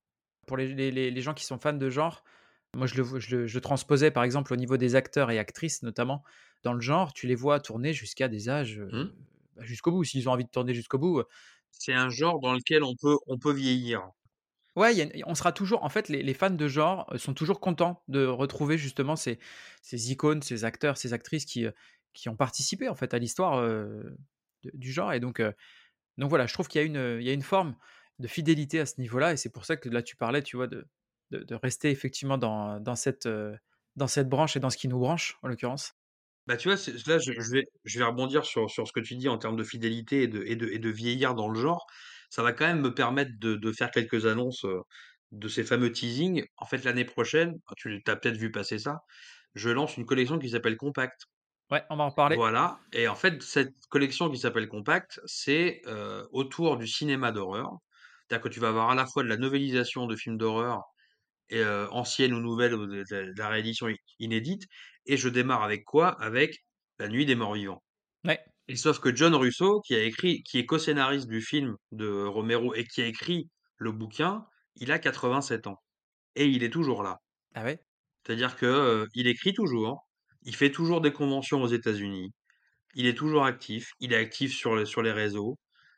J'ai causé avec lui parce que maintenant en tant que son nouvel éditeur francophone, voilà, je cause avec lui et le mec, ça fait 60 ans qu'il est là et il est il est toujours là. et il est toujours apprécié. C'est ça qui est fou. Ouais, mais c'est ce que je te dis, c'est voilà, c'est les gens qui n'ont comme Jamie Lee Curtis, Mmh. par exemple, tu vois? C'est quelqu'un qui a démarré dans le genre et après qui est partie sur d'autres trucs. Elle a elle est pas restée Non, forcément là-dedans, mais elle a mais elle elle a jamais, heu, elle a jamais craché, heu, sur son sur ses sur la les origines et au contraire, elle était, heu, toujours là-dessus et ça tu le tu le vois dans son discours, quand elle a reçu l'Oscar, elle a dit à tous les fans de genre: «On l'a fait», Mmh mh. tu vois? Et le message, il était il était énorme. En plus qu'elle ait pensé justement à adresser le message aux aux fans de genre, aux Oscars quand même. C'est, heu, non, c'est beau, c'était beau. Mais donc c'est vrai que ouais, c'est top de voir, bah, voilà, tu vois, là, tu me tu me parles de c'est John, Russo? John Russo. Bah, c'est canon de voir des gens justement s'épanouir et et réussir à faire leur, carrière, dans un domaine qui, bah, qui voilà, qui les botte, quoi. Alors, parlons un petit peu débat. Heu, il y a il y a un gros débat en ce moment qui, heu, enfin depuis un petit mo un petit moment, hein, maintenant, qui, heu, qui fait rage sur la création par, par IA. Ouais. Alors toi, je voulais t avoir un peu ton ton avis parce que tu es créateur, mais tu es aussi éditeur. Alors on sait qu'il y a pas mal d'éditeurs là qui qui lorgnent un petit peu justement du côté de l'IA. On va pas dire qu'il y a de la il y a il y a de l'écriture par IA, ce serait ce serait déplacé, mais Ah, il y en aura sans doute. Ouais, il y en a eu déjà. Je pense qu'il y en a. Simplement, ça se dit pas pour l'instant, mais Voilà, je pense qu'on en est surtout là, ouais. Mais effectivement aussi au niveau de la création des couvertures, tu vois? Plutôt que de payer un illustrateur, hop, une IA et puis, heu, tu fais ta ta cover donc c'est intéressant d'avoir ton point de vue là-dessus. Qu'est-ce que qu'est-ce que tu en penses de tout ça? je pense que c'est pas aussi simple. Pour être tout à fait transparent, il y a une couve, faute de frappe, je je dirais pas laquelle, mais il y a une couve sur laquelle il y a eu un apport minoritaire de l'IA. Un apport minoritaire, c'est c'est pas moi, éditeur qui n'y connais qui rien, qui ai demandé à une IA de me faire une image, il l'a sortie telle quelle et je j'ai juste mis le nom le nom du bouquin et c'est parti à l'impression. C'est pas du tout ça qui s'est passé. C'est le graphiste qui s'est servi de l'IA pour concevoir quelque chose qu'il a lui-même amélioré derrière. D'accord. Et là, c'est la personne même dont on est censé prendre le boulot, c'est-à-dire le graphiste, qui a décidé par curiosité d'utiliser un outil qu'il avait jamais utilisé pour essayer de créer un truc, au moins une fois. Il m'a dit: «J'ai envie d'essayer au moins une fois de le faire» et il l'a fait et ça a plutôt bien bien marché. Mais pour la couve d'après, voilà, il a repris ses ses anciennes méthodes, si tu veux et plutôt comme ça, Mmh. c'est-à-dire que tant que c'est un outil qui est utilisé par des personnes qui savent de quoi elles causent et qui sont capables de dépasser l'outil pour vraiment créer quelque chose de personnel, ça me dérange pas. Ça me dérange pas plus que les que les filtres Instagram, en fait, tu vois? Ça me dérange pas plus que les gens qui qui font des photos avec leur portable, qui mettent un filtre et qui disent: «Ah je je suis un super photographe parce que, heu, je fais une photo et puis je mets un filtre». Tout fait, tu vois? Pour moi, c'est le le même ordre d'idée. C'est, heu, si tu te contentes de prendre un outil, de pas le connaître, d'en utiliser que des fonctions premières et de balancer ça en disant: «Voilà ce que j'ai créé moi», alors qu'en fait tu rien créé du tout, ça, ça pose problème. Mais ce genre de personnes, bah, elles vont disparaître en même temps que le que le reste. C'est-à-dire que si vraiment un jour l'IA crée des couves, si vraiment un jour l'IA crée de la BD, parce que c'est aussi ce qui est en train de se passer. Ouais, c'est ouais, parti pour, ouais. Si un jour l'IA écrit des romans, bah, écoute, heu, si les romans sont mieux écrits que plein de trucs que je reçois, pour être honnête, heu, est-ce que ça me posera un vrai problème? Bah, j'en sais rien. Je t'avoue que ce quand quand je quand je recevrai, je verrai ce que je ce que je penserai. Mais après être contre sur le principe, crier au loup sur le principe, c'est pas c'est pas mon genre, en fait. D'accord, OK. Mais ça veut pas dire que ça va donner que des bonnes choses. Attention, tu vois? C'est dangereux, Ah oui, non, mais ça, c'est mais sûr. c'est dangereux comme plein de trucs dangereux, en fait, voilà. Une voiture, c'est dangereux. Mais bah, après, comme je le dis, tu vois, c'est toujours, heu, pour moi, c'est un outil, donc ça dépend de ce qu'on en fait. Mais, heu, un marteau, tu peux t'en servir pour, heu, pour planter un clou ou pour défoncer un crâne, si tu veux. C'est pas exactement la même, utilisation. Ça, disons que pour l'instant, ça reste un outil. Le jour où l'IA sera capable, toute seule, de décider quelque chose et de créer quelque chose sans que tu lui aies rien demandé, là, il sera trop tard pour s'en inquiéter, mais peut-être il sera temps de de s'en inquiéter. À l'heure actuelle, si ça reste un outil, c'est pas pareil. Là où il faut se méfier, c'est que ça n'aille pas piller. C'est comme beaucoup de beaucoup de choses comme ça qui qui sortent, qui émergent et qui qu'il faut, je pense, heu, réguler, mais il faut pas que ça que ça aille piller le le travail de d'autres, créateurs, si tu veux. C'est surtout ça, en fait, le le le le le problème, il est là, en fait. Oui, sauf que j'ai commencé par te dire tout à l'heure qu'en tant qu'auteur, j'allais piller partout, moi. Oui, c'est Tu vrai. vois? Bah, en tant que en tant qu'être humain, tu es forcément impacté par tout ce que tu que vois, tu entends et cetera. un un auteur qui va te dire: «Je suis jamais allé piller, heu, un film, une réplique d'un film, un une idée dans un bouquin ou un truc que j'ai lu», c'est un menteur. C'est-à-dire qu'on est tous des des des des pillards, si tu veux. Simplement, heu, il y a la il y a la manière et c'est vrai que si c'est une IA qui va simplement prendre, ce qui ce qui l'intéresse juste pour, illustrer de façon, artificielle un propos ou, ou créer une image, peut-être que c'est pas la la même chose. Mais en vrai, la notion de pillage, la la notion de on dit ça en fait, on appelle ça influence et c'est du c'est du vol. Moi, ça m'est arrivé plein de fois de voler plein de trucs. Tu vois? C'est de de voler des idées, voler des répliques, Comme tout le monde. voilà, mais simplement, ça dépend comment c'est fait. Encore une fois, c'est pas sur le principe, c'est pas le principe qui me dérange. C'est l'utilisation qu'on va en faire qu'on en fait ou qu'on va en faire. Ça, on verra, hein, L'avenir nous le dira. c'est ça. Mais il sera il sera peut-être trop tard. Oui, ah bah ça, on, on verra. Écoute, si, euh, si demain on est à la solde des, euh, de Skynet euh, et des Terminator, voilà, on saura d'où c'est venu. James Cameron nous aura prévenu. C'est ça. Alors, tu as sorti un recueil aussi de nouvelles, alors directement inspirées là pour le coup de la collection Gore. Tout à fait. Tu as aussi sorti la réédition d'un livre revenant sur la collection. Est-ce que tu peux nous parler de cette collection et, et pourquoi cette, cette démarche?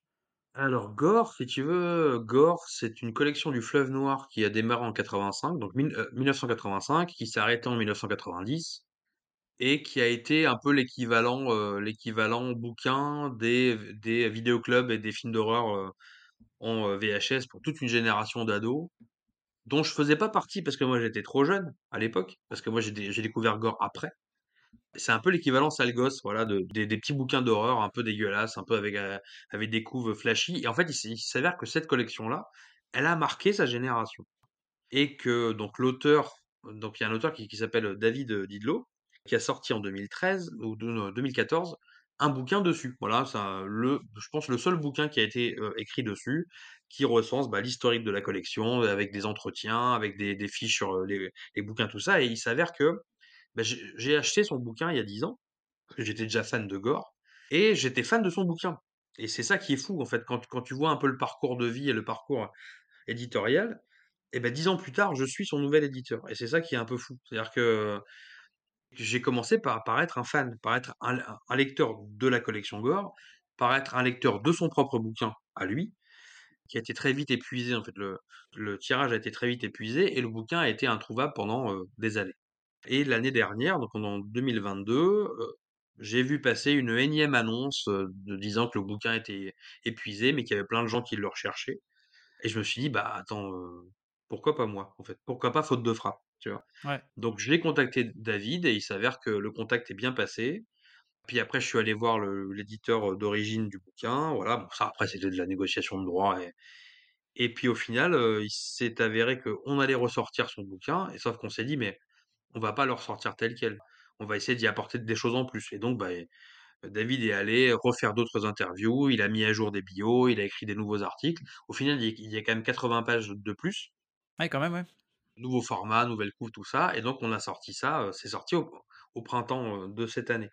Et sauf que moi, je, me- moi, je me suis dit, j'aimerais bien, parce que tu as la partie bouquin euh, théorique, on va dire, parce que c'est un beau livre en couleur sur la collection Gore. Et je me suis dit, j'aimerais bien, moi, créer un petit truc, euh, le petit frère, si tu veux. Euh, le petit frère à côté, qui pourrait être, là, pour le coup, un, un recueil, hommage, si tu veux, un, un recueil de, de nouvelles. Et puis je me suis dit, bah, ce serait cool d'aller chercher euh, d'anciens auteurs de la collection, et puis de leur adjoindre euh, des petits nouveaux. Alors non pas petits nouveaux dans le sens où des auteurs qui auraient jamais écrit, mais des auteurs, on va dire, plus contemporains. Ouais. Bah, donc c'est comme ça qu'est né euh, Nos plus beaux effets gore, recueil de 23 textes. Je suis en train de le lire euh, pour le coup, nos plus beaux effets gore. Je l'avais, je l'avais pris à, à Violaine euh, oui, il y a un petit moment déjà. Et donc là, j'en ai profité justement. euh, j'ai lu euh, dans, la, dans la continuité de Styx, Ouais. vu que je savais que j'allais être interviewé, j'ai, lu Styx et puis j'ai lu euh, Nos plus beaux effets gore. J'en suis vers la page 200, donc j'arrive à la fin. Et c'est vrai que ah bah, c'est une anthologie, quoi. Donc, tu as vraiment tous les styles, toutes les époques. Tu as du fantastique, tu as de l'horreur plus, plus viscérale. Mais voilà, il y en a vraiment pour tous les goûts. Et t'as aussi, comme toutes les anthologies, euh, en tant que lecteur, t'as sans doute été sensible plus à certaines histoires qu'à d'autres. Enfin, c'est c'est ça, c'est c'est le principe de l'anthologie aussi, tu vois. Voilà. Oui, bien sûr, bien sûr, c'est normal. C'est normal. Et effectivement, euh, t'en as qui font plus appel à l'imagination et il y en a qui sont beaucoup plus, euh, beaucoup plus Il y en a détaillés. qui sont très crades, il y en a qui sont drôles, il y en a qui sont, tu vois. ouais, la tienne m'a beaucoup fait rire. Ah, c'est la chute qui est drôle, la, la mienne. Ouais, ouais, ouais, c'était, euh, c'est, c'est mignon, c'est mignon, j'aime bien. Et, euh, mais effectivement, ouais, il y a, il y a- il y a un peu de, il y a un peu de tout pour le coup. Donc euh, voilà, si, euh, si on aime, en tout cas, moi je ne connaissais pas la, je connais la collection Gore si tu veux de, de nom, je vois les couves, hein, Mmh qui sont, qui sont vraiment sympas, mais c'est vrai que je j'en ai pas lu, pour le moment et donc pour les personnes, qui, auraient l'habitude justement de ces de cette collection-là, de de l'original, là voilà, vous allez retrouver cette, cette ambiance, hein. Je pense que c'était l'idée C'était justement, de l'idée, mais tout comme la collection gore d'origine, elle est elle est foutraque. C'est-à-dire que, il y a des bouquins très gore, des bouquins qui le sont moins, des bouquins qui sont réalistes, des bouquins qui sont fantastiques, des qui sont drôles, heu, pas drôles et il y en a qui sont moins bons aussi. Faut faut être honnête, la collection gore n'est pas comme la 4 dimension dont on parlait tout, heu, tout à l'heure, le niveau est pas heu, égal tout le temps. Tu as de l'excellent, tu as du très bon, du bon, du moyen, du enfin voilà et tu vois comme quoi un peu comment est-ce qu'une trajectoire éditoriale se fait? J'ai été amené à rééditer Gore, donc le gros Gore, le bouquin de David. De ce gros Gore mmh mh. est né Nos plus beaux effets Gore recueil et en fait, Nos plus beaux effets va officiellement devenir le label texte court de Faute de frappe parce que l'année prochaine, tu vas avoir Nos plus beaux effets 2 Ah, c'est cool! et en fait, Nos plus beaux effets va va devenir le le nom sous lequel je vais sortir des recueils de textes courts, heu, que ce soit court, court nouvelle ou un peu moins court, heu heu, novella, donc roman court, si tu veux et donc au printemps prochain, tu auras Nos plus beaux effets 2 avec, heu, 20 auteurs encore une fois, encore une fois du beau monde, encore une fois de l'horreur, encore une fois, voilà, plein de nouveaux aussi. À noter. Il y a à peu près de 3/4, 1/4, heu, 1/4 d'auteurs qui étaient déjà dans le dans le 1er et puis 3/4 de nouveaux. Ah OK, donc effectivement, tu, tu renouvelles pas mal, la team, des C'est auteurs pour ça et puis, bah, l'idée, c'est que ce soit pérenne. Moi, j'aimerais bien en faire un par an, tu vois? Ce serait cool. Une sorte de de de de rendez-vous de la nouvelle, d'horreur, voilà, c'est ça a commencé comme un hommage, puis en fait, c'est en train de prendre sa vie, heu, sa propre vie. Mais comme, heu, comme l'a fait là, heu, il y a pas longtemps, alors et là, il a annoncé que c'était terminé du coup, mais le le recueil maudit par exemple, de Dave Turcotte-Lafont, heu, où c'est voilà, c'est pareil, c'est un recueil de textes comme ça, tu as une, une cinquantaine, alors là sur le dernier, c'était 60 Ouais, auteurs. 60, c'est beaucoup quand même. Waouh! Ouais, ouais, c'est un bah, un pavé, hein, il est il est il balèze, hein. Là, tu as peut-être peut-être on est sur un trop là, tu vois? Je sais pas, c'est autour de 20-20-20-20-25-30, c'est bien, au-dessus de 30, c'est ça me paraît, waouh, c'est c'est c'est quoi.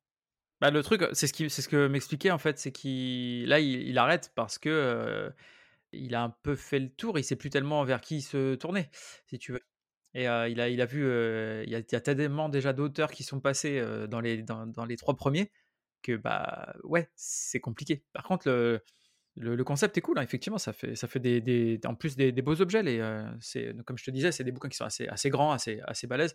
La couverture est cool, non, c'est c'est c'est sympa, c'est sympa. Alors, c'est là que je vais te demander les recos, petites recos. Pour le coup, est-ce que tu aurais un livre ou un un film, peu enfin, ou même les 2 d'ailleurs, hein, qui t'aurait mis une claque, heu, dernièrement? Dernièrement, c'est dans quel laps de temps? Heu, allez, heu, on va dire peut-être 6 derniers mois? Il faut que ce soit une, une nouveauté sortie dans les 6 derniers mois ou un film que j'ai vu dans les 6 derniers mois? Ouais, que tu as vu, que tu as vu. Que j'ai vu, eh beh, écoute, alors c'est un grand classique que j'avais pas vu depuis des années, mais que j'ai revu là, Mmh mh. heu, avec ma femme, parce que c'est vrai que je parle beaucoup de ma femme, mais c'est vrai qu'en fait, à la base, les films d'horreur, c'est pas son truc du tout et donc Ouais. ponctuellement, j'essaie de lui faire découvrir des des des des trucs un peu qui peuvent lui plaire et en fait, là, on a maté Maniac. L'original? Voilà, donc je sais pas si tu connais, heu, De Maniac, Lustig? voilà, c'est ça. Heu, Maniac de William Lustig, donc c'est un film de de de 80, voilà, qui est un peu considéré comme l'un des films les plus célèbres sur un tueur en série.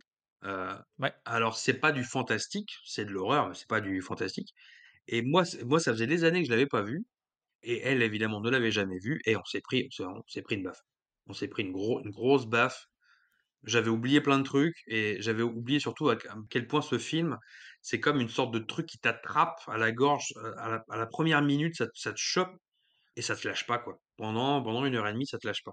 Tu es dans dans la tête de Mmh. ce mec, c'est terrifiant, c'est glauque, c'est drôle parfois malgré lui, d'une sorte d'humour un peu un peu tordu, quoi et j'ai j'avoue que ça m'a remis, heu, ça m'a remis en parce que moi, j'aime pas trop les tueurs en série, heu, parce que je trouve que c'est un peu un gimmick, beaucoup trop utilisé et et là, ça Mmh ça mh. m'a un peu ré alors ça ça va être drôle, à dire, mais ça m'a un peu réconcilié avec les tueurs en série D'accord. et après en bouquin et ben, en bouquin, je encore une fois, je je vais je vais prêcher pour ma paroisse, hein, mais j'ai relu La Nuit des morts vivants de John Russo, mais dans là là, pour le coup, c'est c'est c'est dans le cadre du boulot vu que je le je le ressors, mais là, c'est pareil, je l'avais lu parce qu'en fait, c'est le 1er bouquin qui est sorti dans dans la collection Gore d'origine. D'accord. Ça, c'est le 1er volume de Gore qui est sorti en en 85. OK. C'est pas un un hasard si c'est le 1er compact, j'avoue que c'est une sorte d'hommage un peu, voilà, un peu déguisé et Mmh mh. pareil, ça faisait des années, des années que je l'avais pas lu, que je l'avais pas relu, pourtant je l'ai en en 2 exemplaires parce que Brajlon l'avait ressorti aussi, donc j'ai l'édition Brajlon. Et là, c'est pareil, quoi. C'est une claque, mais c'est pas le même genre de claque, mais c'est plutôt une claque dans la simplicité, dans le côté. euh, c'est la première fois que les zombies cannibales déboulent, quand même, tu vois? Ouais. C'est ça, que ça- parce que le zombie vaudou existait bien avant, mais le zombie cannibale, c'est la nuit des morts vivants qui l'a inventé. Bah, d'ailleurs, à la base, à la base, c'était même pas des zombies, hein, c'était des ghouls quand tu écoutes le, le film. Tout euh. à fait. Et c'est fou à quel point c'est simple. C'est un roman simple, direct. Tu te le prends comme un pain dans la tronche. Mais il n'y a pas de, il y a pas, il y a pas d'effet choc. Il n'y a pas de, il y a pas de jump scares, si tu veux, tu vois? C'est un bouquin Ouais, ouais. tout simple.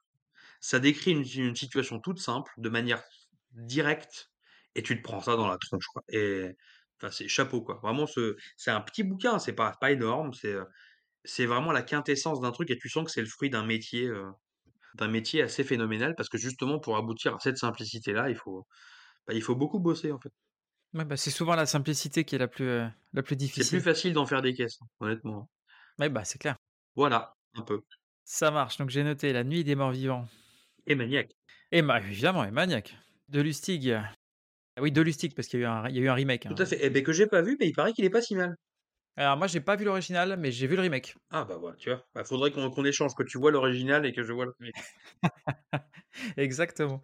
Euh, mais oui, effectivement, il faut. C'est ce côté hein, justement un peu, un peu crasseux, enfin un peu crasseux, très crasseux d'ailleurs, euh, de, de- de- des productions de, de Lustig, tu vois. euh, Je m'y mets, je mets au fur et à mesure. Mais faut, voilà, faut, faut être dans l'ambiance. Oui, c'est pas le genre de truc que tu peux mettre entre deux portes. Non, non, il faut être un peu. voilà. C'est ça. Donc je, je me poserai devant. Alors parlons un peu de, de l'avenir. Euh, quelles sont tes ambitions pour l'avenir? Euh, dominer le monde. Ah, comme euh, Minus et Cortex. Voilà, hein, c'est ça. Je comprends. Il y a un peu Minus et Cortex dans un seul Cortex là. Non, blague à part, maintenant que Faute de Frappe et son éditeur s'assument comme on veut faire de l'horreur, on adore ça, bah c'est aller vers ça. C'est-à-dire que le polar, on va pas l'oublier, on va continuer à en faire.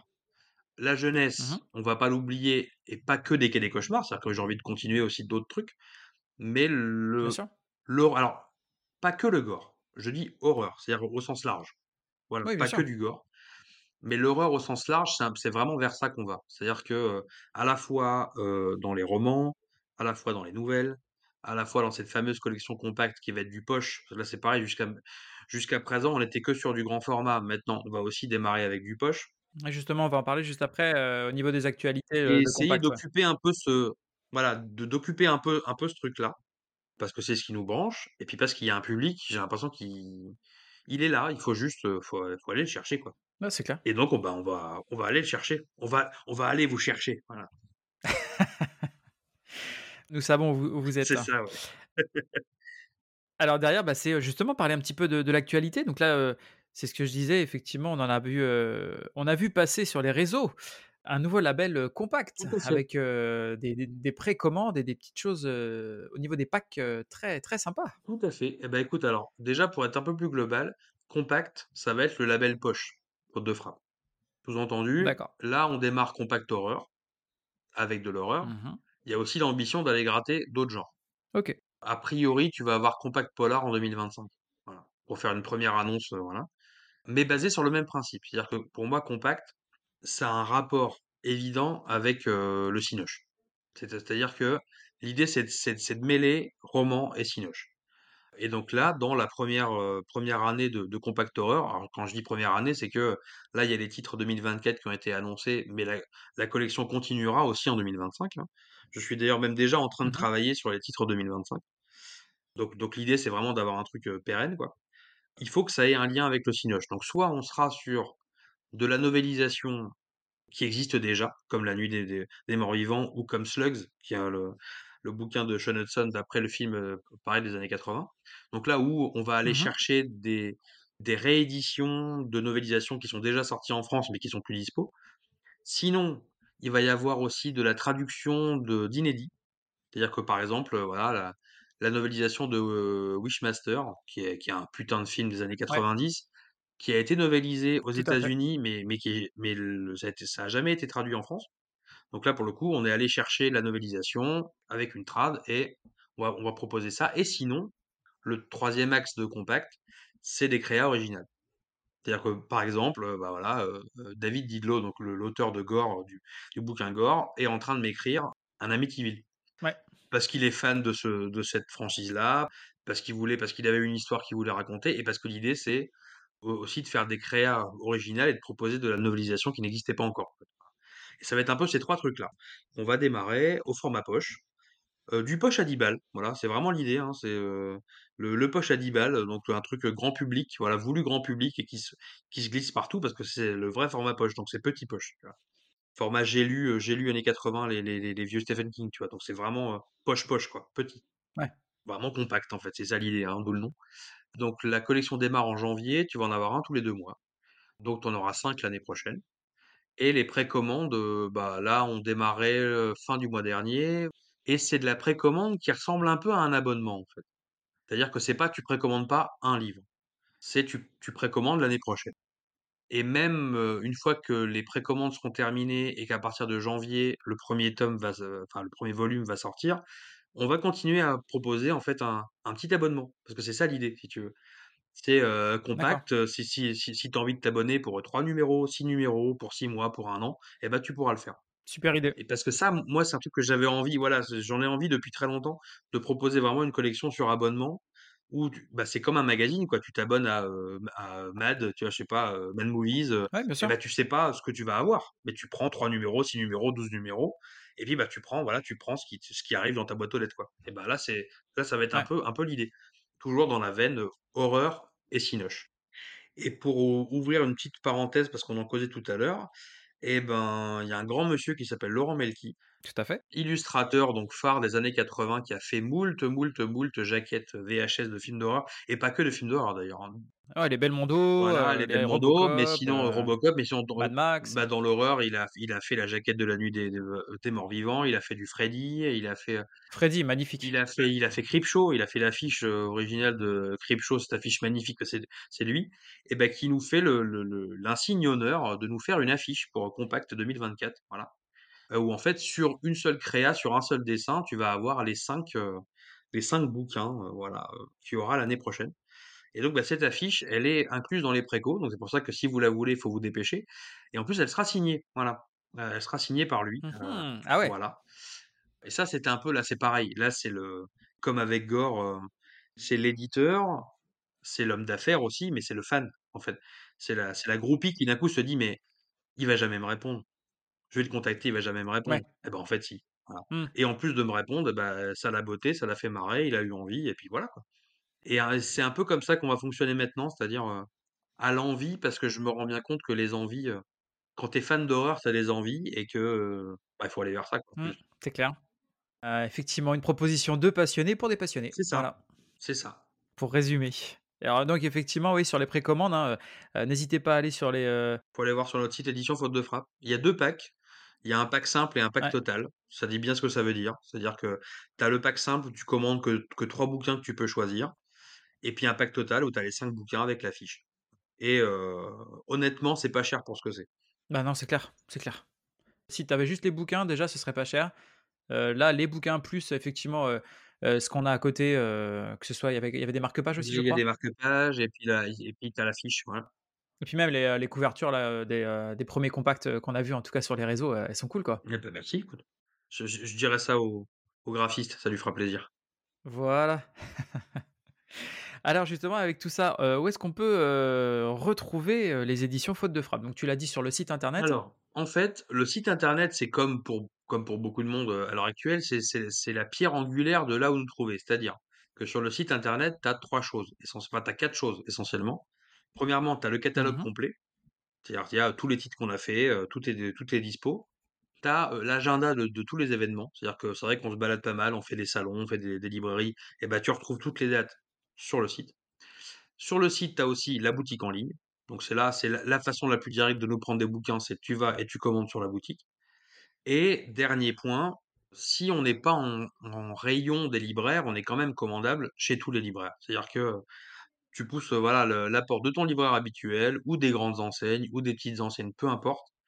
Tu peux nous commander et tu l'as au bout de 3-4 jours. Parce que autant donc c'était un choix aussi, c'est autant tu pousses, tu pousses, tu pousses pour être présent dans les rayons sans forcément y arriver bah, c'est au moins l'idée d'être disponible. Voilà, pour quelqu'un qui nous cherche, il peut nous trouver.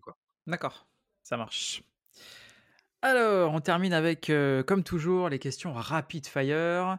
Donc l'idée, c'est que je te propose entre, heu, le choix A ou le choix B et du coup, il faut répondre normalement, rapidement et heu, sans trop s'épancher. Mais vu qu'on est à la maison et qu'on fait bien ce qu'on veut, tu as le droit de de répondre et effectivement derrière de développer, si tu en as Oui, envie. mais s'il faut aller vite, je peux aller vite aussi. Ça marche. Efficace. Alors de là, on va avoir plutôt série ou plutôt film? Film. Plutôt R.L. Stein ou Stephen King? Ah putain! Ah salopard. Heu, Ouais, je sais. allez Stephen King. Mais mais de peu, mais de peu. Plutôt VO ou VF? VO. Plutôt Verhoeven ou Carpenter? Oh Carpenter, sans hésiter. Plutôt roman ou nouvelle? En tant que lecteur ou en tant qu'auteur? Ah, en tant qu'auteur, tiens. Ah bah roman, sans hésiter non plus. Plutôt cinéma ou home cinéma? Home cinéma maintenant, parce que je suis vieux. Ça marche. Plutôt Alien ou Aliens? Ah, plutôt Alien. Je préfère la suggestion que le grand spectacle. Mais j'aime bien le grand spectacle aussi, hein, attention, hein. Mais si mais si on me donne à choisir, je préfère un monstre que plein de monstres. Ouais, je comprends. Bah, après, oui, la l'ambiance est pas du tout la Mmh. même, hein, de toute façon. Et enfin, plutôt La Nuit des Morts Vivants ou Zombie de Romero? Mmh, salopard. Hem La Nuit des Morts Vivants.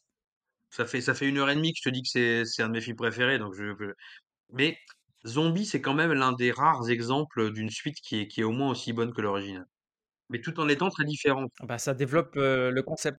Non, mais c'est comme un tu sais c'est comme un premier amour, quoi, tu vois? Tu jamais ton premier amour. Ah ben, donc La Nuit des des Morts Vivants.